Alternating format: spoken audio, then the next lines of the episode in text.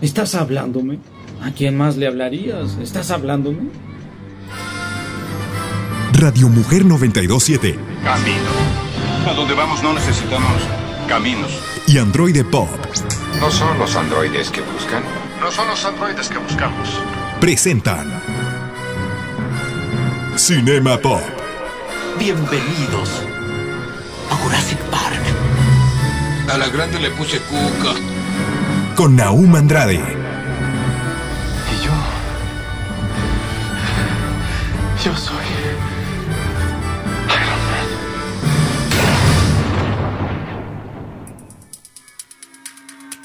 Bienvenidos a Cinema Pop.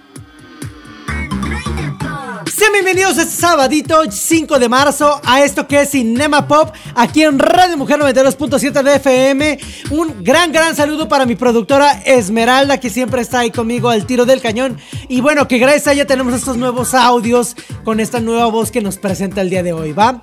Y aparte de eso también quiero agradecer a Dago Camacho, el líder, el cerebro, el más grande director de aquí de Radio Mujer, que bueno, es el que nos da el espacio y aparte nos pone la musiquita como cada sabadito que acompaña aquí Cinema Pop. Y bueno, esta semanita espero, no sé, yo no he podido ir a verla, este se estrena, eh, ya se estrenó este viernes de Batman, pero espero pronto verlo para darle mis opiniones. Pero si ustedes fueron a verla, Vayan a arroba androidepop en Instagram y coméntenme qué les ha parecido, porque mucha parte de la crítica ha dicho que le ha gustado bastante de Batman y pues me interesa su opinión. No olviden seguirnos ahí en arroba androidepop en Instagram, Facebook, Twitter y a mí también pueden encontrar como Naum Androide en Instagram. Y bueno, iniciamos con estas noticitas en este sabadito. ¡Vámonos! Noticias Pop. Jason Momoa de héroe villano en Rápidos y Furiosos 10. Parece que la franquicia de Rápidos y Furiosos ha intercambiado una gran estrella por otra. Por fin se ha confirmado que la estrella de Aquaman, Jason Momoa, asumirá el papel de villano en la última versión de la franquicia. Ahora los fans cuentan con más detalles acerca de la versión mala que hará Momoa, ya que se rumoreaba que pudiera entrar a la familia. Momoa, al que se le vio por la alfombra roja en la premiere de The Batman, ha hablado un poquito de esto, ¿no? Y dice, es divertido que pueda interpretar al malo, es algo que no he hecho en mucho tiempo. Ahora puedo ser el chico malo, uno muy malo, extravagante, un poco de estilo. El cambio del actor al crimen es muy esperado, ya que aunque cuenta con roles de villano en su, en su currículum, Cuenta con papeles principalmente de héroe como Aquaman, este Duncan en Dune y por supuesto el, su papel en Game of Thrones, ¿no? Que todos la vieron. Bueno, la verdad es que a mí Game of Thrones nunca fue de, de mi máximo. Pero bueno, hay mucha gente que le gustó. En Rápidos y Furiosos 10, aunque ahorita se llama en Estados Unidos Fast 10, el título provisional de la décima película no será la última película de la franquicia. Mejor dicho, como muchas otras franquicias, la última entrega se dividirá en dos partes. De modo que será la, la onceava entrega prevista para el 2024 que dará cierre definitivo a esta saga de películas. Bueno, aunque tenemos por ahí que vienen varios spin-off, que bueno, ya veremos a ver de qué sale, ¿no? Se espera ver el regreso de muchas estrellas, incluidos Vin Diesel, Luda Chris, Mushang, Michelle Rodríguez, Charlize Theron, Diane Jones en La Roca y John Cena. Tiri, tiri, tiri, que aparecieron en Fast and the Furious 9. Ahora, han confirmado que no regresarán a la entrega a algunos como eh, Jordana Brewster. Bueno, está como en conversaciones a ver si sí o si no. Realmente, el último papel de villano de Momoa llegó en What's Point in Time in Venice en el 2007 junto con Bruce Willis. La película fue mal recibida, la mera verdad. No estuvo tan buena, se estuvo ca- criticando mucho la actuación de Bruce Willis. Y ver a Momoa cambiar un poquito de, de- de ser superhéroe a ser villano, bueno, pues fue un deleite para muchos, aunque la película no fuera buena. Pero bueno, cuéntame tú, ¿esperas a Jason Momoa? ¿Eres fan de, de Rápidos y Furiosos? Yo conozco a alguien que sí es bien, bien, bien fan. Señorita Bañuelos, ella es muy, muy fan de Rápidos y Furiosos. Y bueno, obviamente pues la vamos a ir a ver para disfrutarla. Pero cuéntanos en arroba Android Pop, ¿tú qué opinas acerca de esta película? La serie del pingüino en HBO Max era originalmente una película. En unas declaraciones del director al enfrentarse a la primera película de Batman, ya estaban pensando qué es lo que iban a hacer adelante con esta película de The Batman, esta nueva que se acaba de estrenar este viernes en Cinépolis. Eh, al ver las posibilidades de que tenían en este mundo, ya habían creado algo más fuerte de esto. Al verlo, el potencial que tenía Oswald Cobblepot del personaje del pingüino fue, ¿saben qué? Este personaje tiene mucho potencial, la actuación que nos están dando es muy buena, tiene que haber algo más de él. La respuesta de Warner fue clara. Ellos querían hacer una serie de HBO Max sobre el villano y poder darle más alas al pingüino. Parece que ya se han puesto en marcha, ya que el guionista eh, de, H, de of Shield, Larry LeFranc, ha empezado ya a trabajar un poco de esto. Se me hace muy interesante que desde que el momento que le estaban filmando ya lo estaban pensando. Inclusive el director comenta que originalmente estaba pensado como una película spin-off de, del villano. Pero que al ver el potencial dijeron es que esta historia la necesitamos contar en más bloques. Así es que al hablar con el estudio de HBO Max decidieron hacerla una serie de televisión que bueno ya están preparando y ya viene en un futuro.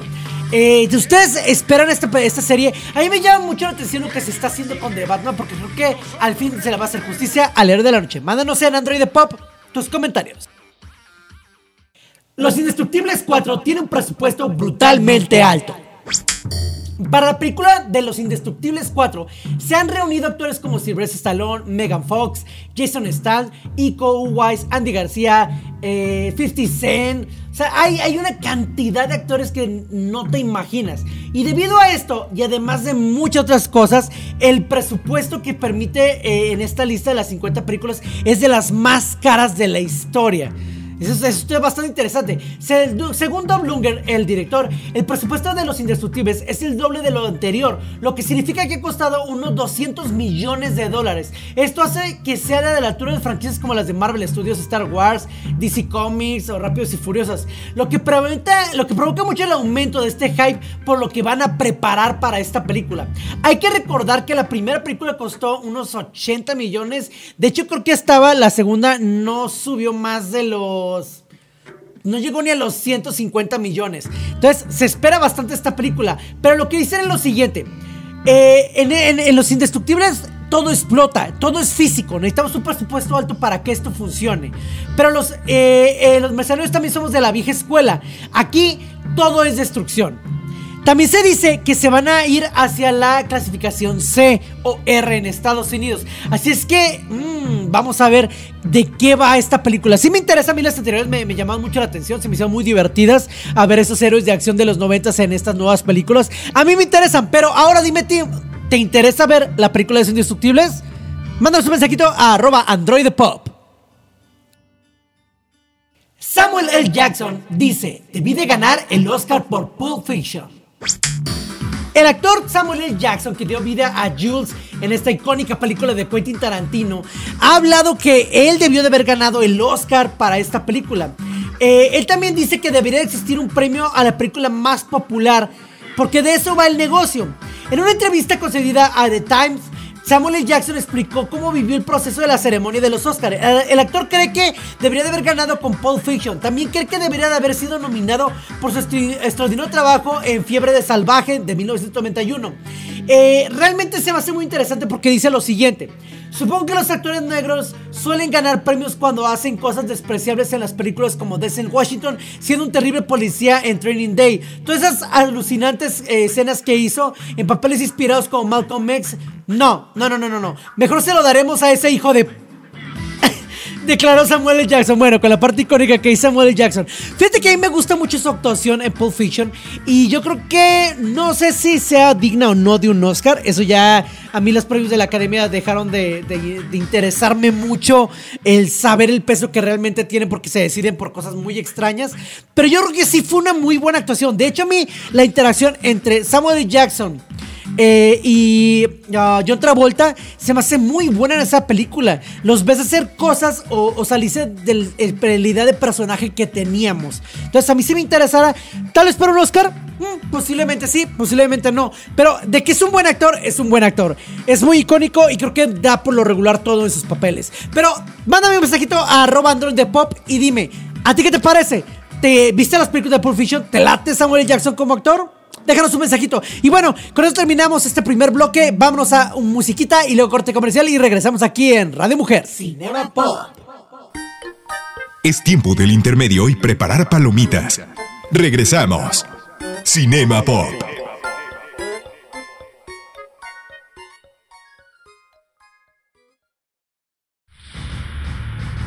Finaliza el intermedio. Continuamos. Cinema Pop.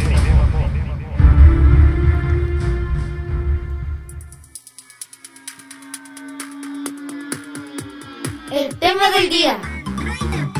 Ya estamos de regreso, ya estamos de regreso en Cinema Pop, aquí en Radio Mujer 92.7 de FM. Muchas gracias a todos por estar escuchando. Quiero mandar saluditos a Eva, que siempre nos está escuchando, por favor. Un saludito enorme. También por ahí a todas las personas que nos escuchan en sus trabajos, cuando van en trayecto, que nos mandan mensajitos y nos dicen, oye, mándame un saludito. Por ahí un gran saludito a Alexa Corrales, que nos escucha. Un saludito y que nos dice que nos escucha siempre que está a punto de salir de trabajo, nos está disfrutando aquí en Android Pop. También un saludito a Jerry que también nos está escuchando. Y bueno, vamos iniciando con ese temita de esta semana. ¿Qué es el lenguaje, la diferencia del lenguaje de una serie de televisión o una película? ¿Qué hay de diferencia? ¿Cuál me gusta más? ¿Cuál es mejor que el otro? ¿Para qué sirven? ¿Qué cosas diferentes hay? ¿Qué se puede o no se puede hacer? Bueno, todo esto viene desde una percepción muy personal, ¿saben? Para mí, uh, ambas las disfruto mucho. La verdad es que no podría elegir entre decir, ah, prefiero ver una película, prefiero ver una serie de televisión. Sin embargo, yo creo que sí hay cosas que funcionan mejor en un mm, lugar que en el otro. Por ejemplo, uh, si estás haciendo, si estás viendo una película donde va a haber mucho desarrollo de personajes, bien contar una historia donde va a haber mucho desarrollo de personajes, eh, el desarrollo de personajes es una evolución, que un personaje vaya de un punto A a un punto B a un punto C y vaya creciendo, vayas viendo una evolución de este personaje. ¿Ok? Eso sería una, un crecimiento de personaje. Si estás viendo una historia donde esto lo requiere, muchas veces el cine es más complicado que te des el tiempo para desarrollarlo. ¿Puedes desarrollar un solo personaje? Sí. Pero ya varios personajes se vuelve complicado. Entonces ahí es donde entra mi punto de vista eh, en el que yo creo que las series, y bueno, no, no solo yo, creo que todos pensamos que las series son para poder desarrollar personajes e historias y poderlas combinando. ¿Qué historias me agradan de ese tipo? Yo creo que parte de las historias que les puedo recomendar a ver, eh, no por nada me gusta mucho esta serie que se llama Buffy the Vampire Slayer, que lo que ocurre es que tiene un desarrollo de los personajes como van creciendo y terminan en lugares donde nunca te los iba imaginado. Pero el spin-off que se llama Ángel tiene uh, todavía un mayor desarrollo de personajes. Especialmente hay uno que se llama Wesley Wyndham Price. Que él empieza en la serie de Buffy como un comic relief. Simplemente es un comic relief, un personaje del que te vas a estar riendo, del que te vas a estar burlando, del que va a tener escenas ridículas y punto. Eso es lo que hace el personaje ahí. Pero cuando se muda a la serie de Ángel, eh, sigue estando en la primera temporada como un comic relief, en la segunda un poco menos, pero a partir de la tercera cambia a algo totalmente oscuro y distinto y se siente orgánico, se siente correcto el cambio conforme lo que le pasó al personaje. Y eso es lo que hace una serie. Tienes la habilidad de no solo... Y ojo, este personaje no es el, el principal no es el principal de la serie y tuvo un desarrollo de personaje muy bueno. Eso es lo que lo hace el lenguaje de una serie agradable y que lo hace mm, tener cierto gane frente a una, a una película. Por ejemplo, tenemos eh, series como Better Call Saul, eh, muy buena, Breaking Bad, donde el desarrollo de personajes, por amor de Dios, me encanta. Digo, ya hemos hablado aquí en, en, esta, en este programa de eso en las películas también se puede, también se puede tener un desarrollo de personajes, pero creo que es un poco más comprimido y a veces si no se hace de manera correcta, puede llegar a pasar a que caigamos en el hecho de el personaje ni se desarrolló o no entendimos por qué hizo algo o, no, te brinca las acciones y las decisiones de por qué hacen algo a la hora de, de ir creciendo. Entonces yo creo que el cine es diferente para eso. Ahora, digo, el cine y, la, y la, la serie es diferente para eso. Ahora, por parte del cine, al tener un tiempo más pequeño, creo que a veces es más rico en la evolución de la historia y creo que te da más rapidez al entender ciertas cosas de la historia o puede ser más contemplativo a la hora de explicarte una historia porque te puedes entrar en algo muy pequeño donde puedes contar simplemente un viaje de unas personas en una carretera y no me va a cansar, porque solo la a por a lo máximo en dos horas, dos horas y media. Y pueden pasarle muchas cosas en esa carretera y por ese orden de historia dices, ya, me encantó. En una serie, si toda la serie se va a tratar de carretera, vas a llegar a una temporada en la que vas a tener que cambiarlo y vas a tener que hacer algo distinto. Entonces creo que eh, es más fácil contar historias cortas, concisas en el cine, sin tener que cambiar mucho de locaciones, mucho de de situaciones y aún así impactar. Es una magia que tiene cine en su narrativa. Además también que si bien hay un desarrollo de personajes también, pero te puedes centrar más ricamente solo en dos personajes, en un solo personaje y tener un buen resultado. Y, creo que esa es una diferencia también en cuanto a las series y la, televisión. Ahora, las series también pueden expandir más una película. La serie puede expandir algo que se hizo en una película y llevar al contexto que cuando vuelvas a ver la película y digas, "Ah, ok, y esto estaba ahí para eso. Sí va así. Sí va así. O como, wow, es que yo hace por esto. Y eso lo vemos con, con ah, el universo de Star Wars que está ocurriendo ahorita. Digo, hay muchos más que, que hacen esto, pero ahorita me- me recuerda el universo de Star Wars que las series comienzan a contarte historias que pasan antes de las películas o que pasan durante ciertas etapas y, enriquecen. Creo que ahí es donde a veces las películas que hacen spin-off ah, pueden perder algo frente a las series que tienen ese, ese tipo de, de avalúo en spin-off. También Marvel, por ejemplo, tenemos películas muy buenas que te cuentan muchas partes de las historias, pero estas series que estamos teniendo como WandaVision, Loki, ah, Falcon and the Winter Soldier, um, What If o ah, Hawkeye, creo que te logran dar una expansión más grande de la historia, más rica, pero no te cuentan una historia compleja. Eso es lo interesante de estas series. Al contrario de lo que dije hace un momento, las historias a veces son muy simples. Solo resolver un crimen en esos momentos o mm, resolver un misterio. O tener atrapado a un montón de gente en un pueblo y saber qué es lo que hizo esa que estuviera atrapada en un pueblo. Pero es más es una historia de una película, pero contada en cachos más lentos y más largos que te hace ser más inmersivo. Yo creo que actualmente hay una línea un poquito más delgada entre lo que se puede contar en el cine y lo que se puede contar en una serie de televisión. No estoy diciendo que sean iguales o que sean menores o que ya estén casi parecidos, no. Solo que una línea más delgada de lo que puedes hacer. Entonces, a mi manera de verlo, a las series y las películas pueden ser complementos, pero también funcionan a historias o momentos diferentes para contar. Tú puedes contar una historia muy complicada, una historia muy lenta, eh, pero depende cómo la cuentes. Creo que al final es la herramienta que quieres utilizar y el tiempo que le quieres dedicar. Entonces creo yo que ninguna es mejor que la otra. Eh, simplemente son diferentes y velo de esta manera. Al final, si lo quieres ver más fríamente, a lo mejor una serie estás viendo una película muy larga. Es una manera. Y a lo mejor una película estás viendo una serie extremadamente corta. Es una manera de verlo, ¿no? Pero, ah, ojo, hay muchas cosas que cambian también en cuanto a la cinematografía, en cuanto al pres- presupuesto, el vestuario, a la calidad, obviamente cambia y los directores son diferentes. O sea, no estoy diciendo que sean iguales por ese sentido. Pero actualmente creo que hay una línea más delgada donde ya hay presupuestos altos en la serie de televisión. Game of Thrones eh, ah, es un ejemplo de eso. A mí en lo personal, ya sé, no me maten, no, no soy fan de Game of Thrones, pero le reconozco que el presupuesto es alto y que lo que estamos viendo es algo que, que antes era impensable en una serie de televisión. Entonces, creo que, creo que ahí está y para mí sería eso. Para mí sería ese punto. Pero ahora, mándame un mensajito en arroba androidepop o a y cuéntame, para ti, ¿qué, ¿qué prefieres más? ¿Hay una preferencia o no hay ninguna preferencia? ¿Disfrutas las series? ¿Disfrutas ver series de televisión muy largas? ¿Qué tipo de series te gustan? ¿Qué tipo de películas te gustan? Mándanos un mensajito ahí, arroba androidepop y cuéntanos porque realmente estaré contento y feliz de poder recibirlos. Gracias nuevamente a todas las personas que nos escuchan. No, no me canso de, de- de- de agradecerles y que nos mandan mensajitos a las redes sociales porque ya vienen premios.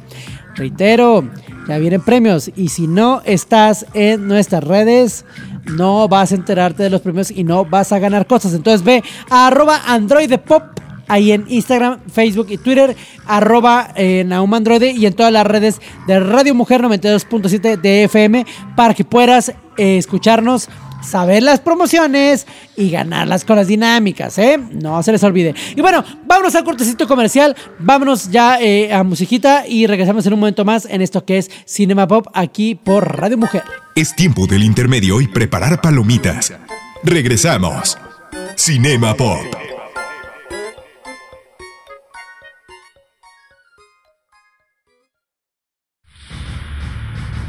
Finaliza el intermedio. Continuamos. Cinema Pop.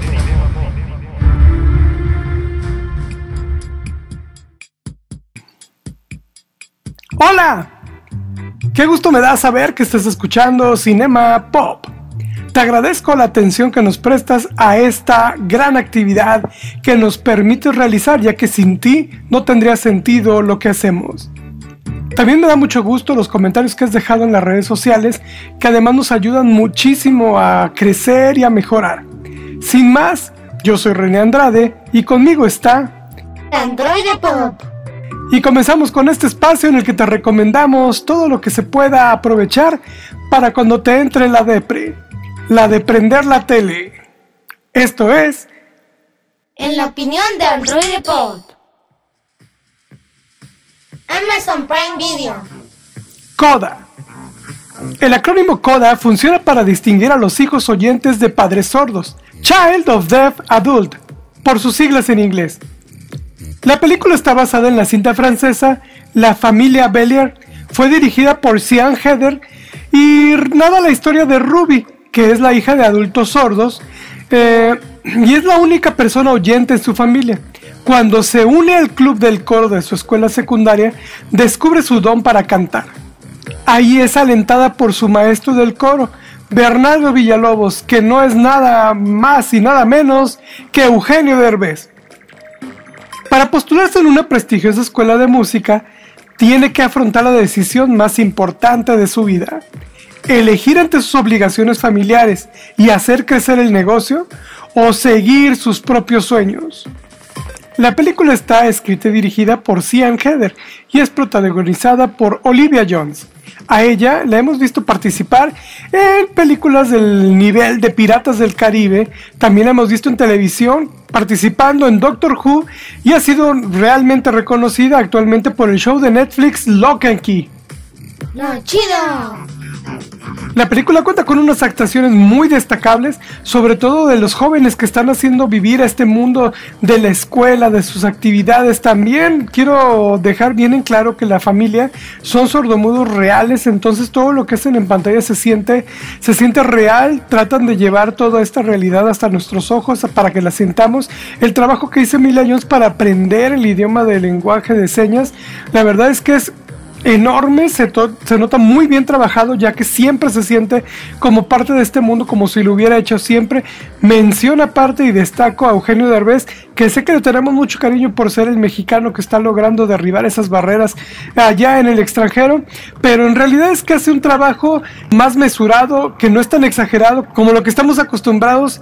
En realidad hace un trabajo de actuación que merece destacarse y esta película recuerden que va compitiendo para los Oscars de esta edición 2022. Aunque fue estrenada el 2021, creo que es una muy buena opción para acercarnos y analizar una más de las películas que van a llegar a las ternas de este año. Lo gacho. La película logra caer en algunos momentos que son como de novela adolescente y le quita algo de seriedad que debería de sentirse más por el tema que está trabajando. Tiene algunas escenas que son innecesariamente largas y noté que metieron algunos chistes que no eran tan necesarios para romper la tensión en, la, en algunas escenas que se convierten a veces tediosas. Lo que más adolece la película es la necesidad de aumentar o alargar escenas que no eran necesarias y eso le resta tiempo a unas partes que queríamos saber más, cómo se fue el desarrollo de toda esta intimidad que va teniendo con la música, cómo pierde la vergüenza, todo eso de repente pasa muy rápido y necesitábamos ya como un poquito más de desarrollo. Star Plus. La crónica francesa o The French Dispatch. El director Wes Anderson da vida a una selección de artículos para la última edición de una revista estadounidense con sede en New sur blaise Es una ciudad francesa ficticia del siglo XX. Estrellas internacionales brillarán en esta carta de amor al periodismo como Wes Anderson la describió. Benicio del Toro, Adrien Brody, Tilda Swinton, Timothy Chalamet, Jeffrey Wright, Frances McDormand, Leah Seydoux, Stephen Park, Owen Wilson, Willem Dafoe, Matthew Almanick, Christoph Waltz, Edward Norton, Henry Wilker, Angelica Houston y por supuesto Bill Murray, entre otras, llevan a la vida esta cierta de historias que son tratadas de una forma hermosa. Si tú conoces el cine de Wes Anderson, déjame decirte que te vas a encontrar entre una producción con una fotografía excepcional. La película nos habla de que tras la muerte del editor Arthur Howitzer, El personal se reúne para escribir su obituario y así crea cuatro historias breves que van desde un diario de viaje sobre los rincones más sórdidos de la ciudad hasta el relato de la obra de un artista psicótico en prisión y su musa. Intriga, detalle, complejidad y comedia es todo lo que el director promete y te lo cumple. ¡Lo chido! No hay una sola película de Wes Anderson que peque de estar mal fotografiada o tener una mala paleta de colores o un mal diseño. Ante eso, cumple la premisa de que al ser una película de Wes Anderson será hermosa. Las actuaciones de cada uno de los que participan en esta obra de arte destacan y deberían de llevarse un premio desde el momento en que empiezan a trabajar con nuestras emociones y con todo aquello que retratan de una forma hermosa. La música, como siempre, acompaña cada una de las escenas de una manera tan sentimental, tan ligada, que hace que se te queden en la cabeza y que incluso ya cuando acabó la película y días después empiezas a tararear, tararear. Yo le doy especial mención a la canción Aline, que la traje toda una semana en la cabeza. Lo gacho. Hay algo que empecé a notar con las películas de Wes Anderson y estaría buenísimo que hicieras tú una retrospectiva para que después comentemos si estás de acuerdo conmigo o no. Siento que Wes Anderson ya sabe que vamos a enamorarnos de su película desde el principio y por eso creo que ha llegado a su zona de confort. En algunos momentos se siente aquello lo que usualmente llamamos verborrea. Y es que noté sobre todo en uno de los segmentos, en especial en el de Timothy Chalamet, que usa demasiado lenguaje rebuscado y en algunos momentos sentí que pierde al espectador. No es necesario decir que algunas personas se sentirán cómodo con esto o no, pero es que no son como esos diálogos que algunas personas del cine ya manejan, no es como por ejemplo Tarantino que te hace tener una escena de, de diálogos largos, pero aún así tú estás pendiente de lo que está pasando. Siento que esta película en algunos momentos adolece de eso y le va quitando tiempo a algo que yo quisiera tener como resolución. Por ejemplo, siento que se acaba muy rápido, siento que las historias de repente son cortadas de sopetón y oye, pues hubieras eh, bajado poquito, poquito, poquito de verbo y me hubieras entregado un final más satisfactorio. Espero que de todas estas opciones tengas para poder entretenerte este fin de semana. A mí me gustaría que si ves algo de lo que yo te mencioné y te gustó, me lo hagas saber. Y también si no te gustó, házmelo saber para que entremos en comunicación. A final de cuentas, a mí lo que más me importa es iniciar la conversación y tener un intercambio de opiniones. Me dio gusto tenerte aquí. Esto fue En la opinión de Android Pod. Hasta la próxima.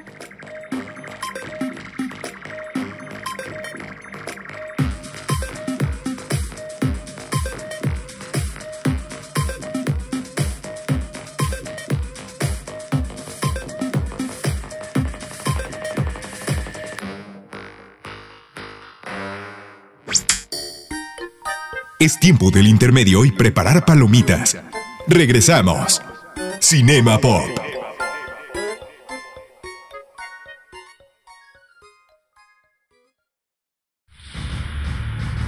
Finaliza el intermedio. Continuamos. Cinema Pop.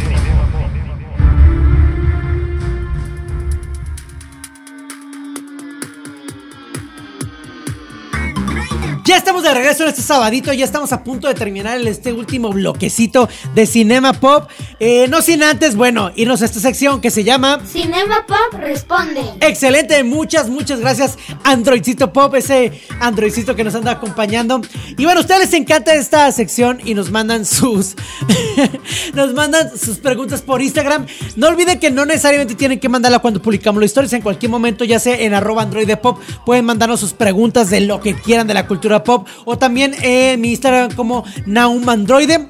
Pueden mandarnos ahí un mensajito y díganos así como, ah, tío Naum Androide, pues qué onda con esto, qué onda con aquello. Oye, te- tengo curiosidad por saber esto de ti, saber esto de acá. Pregúntanoslo y aquí se los respondemos en Cinema Pop. Y bueno, ya dado esta línea, por ahí nos mandan una parte que dice, Anónimo, porfa. referencias, referencias aquí chidas, chidas, chidas. Aquí en Android Pop. Y nos pregunta el anónimo, porfa. ¿Qué opinas de las películas de Disney traídas a la realidad o que se vean más realistas? Eh, habla de las, películas tipo El Rey León o Aladdin, uh, Mulan, uh, El Libro de la Selva. La mera verdad es que para mí creo que la única que me ha agradado fue El Libro de la Selva. Mulan no me gustó, creo que es mucho mejor la animación. También, ojo, puede que esté hablando desde el lado de la nostalgia, porque bueno, me tocó vivir de niño todas las películas de animación de Disney, ¿no? Incluso, eh, me acuerdo de las de Alicia, de Tim Burton, no se me hacen excelentes, sigo prefiriendo la animación original de Disney. Pero hablando, por ejemplo, del Rey León, ay no, el Rey León a mí me causó un... ¿Para qué? Eso fue lo que pensé. ¿Para qué? Para empezar, la historia se hace en 3D. No estamos llevando personas como live action. No hay, no hay una actuación de promedio. O sea, al final es una técnica diferente de animación en modelado 3D. Eh, bueno, 3D como tal, ¿no? Entonces, si ya tienes una animación en 2D que es muy buena y que funciona bastante. ¿Por qué la vas a transformar a 3D? ¿Cuál es el punto? Sí, llévalo a nuevas generaciones. Mejor reestrena la película en cines. Y bueno, a mí se me hace como ese punto. Pero luego ya el intento de hacer la historia un poco más seria y tratar de, de quitarle este, esta parte de fantasía que llevaba con los musicales o con ciertas acciones de los personajes, siento que pierde fuerza en lo que realmente eh, era la, la idea original de la película. Y al final termina en para mí, mi manera de verlo termina como en nada, ¿no? Termina en algo que no da fuerza. Y después tenemos a Mulan, donde fue una buena idea, mala ejecución. Fue una buena idea Mulan, pero, ay Dios mío, uh, creo que lo mismo, tratar de hacerla mucho más seria, sin tomar, pero a la vez no para, para un público adulto, sino seguir pensando para niños, entonces te limita más de lo que propone. Y Mulan fue un buen intento que creo que al final no llegó a concretarse, creo que queda cuajado de una manera muy rara. Hay una versión de Mulan más vieja, les prometo que para el siguiente programa les voy a decir qué, qué, qué película es, pero, ¿qué digo? ¿De qué año es? Pero es una adaptación de Mulan que es muy buena. Es, creo que, no me acuerdo si es japonesa o es coreana, pero es muy buena esa adaptación de Mural, de Mural. Y no lleva a elementos como Mushu o elementos más fantásticos y aún así es muy buena. Ves eso y después ver la de Mulan, de Disney y... Uh, hay manera de verlo. Esa es pregunta, digo, una opinión completamente personal. ¿Y qué opinión no lo es? Pero es completamente personal. Yo digo que si está chido, no lo toques. Como hablábamos de Volver al Futuro en el programa pasado, si está chido, no lo toques. Así sencillamente. Y bueno, continuando con las preguntas. Eh, curiosamente, Jerry nos pregunta algo muy parecido, pero por otra línea.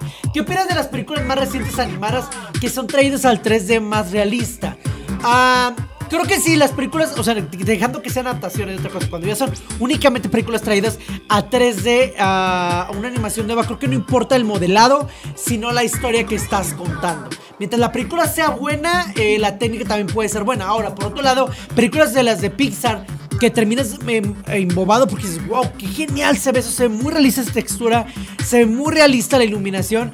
Eso también se agradece y creo que es algo muy, muy bueno porque aparte el lograrlo es difícil. Todo lo que hay en el modelado 3D atrás es muy complicado al momento que ya lo, lo quieres realizar. Son muchos pasos y hay unos modelados y unos renders 3D impresionantes. El otro día, hablando con, mi gran amigo David de Alba, eh, me mostraba una imagen de, de una playa este, saluditos David. Nos da una, una imagen de una playa que se veía completamente real la iluminación. Y es un modelado 3D y te quedas impactado. Entonces creo que eso está muy padre. Pero en una película no es lo único importante. Lo importante es la historia, lo que nos esté contando y la cinematografía. Entonces creo que está bien, pero no nos debemos de quedar en eso, sino también la historia debe de ser buena. Ahora, Horacio Vázquez nos pregunta, ¿Cuál es el efecto de las puestas en escena y el cine? O sea, ¿cuáles son los efectos de los últimos cinco años? ¿Crees que el cine ha apropiado algunos guiones de las puestas en escena que los productores prefieren llevarlo al cine que al teatro? Ah, es un poco complicada esta pregunta. Mm, creo que no soy quien para poder juzgar el teatro o, el cine como tan, tan duramente.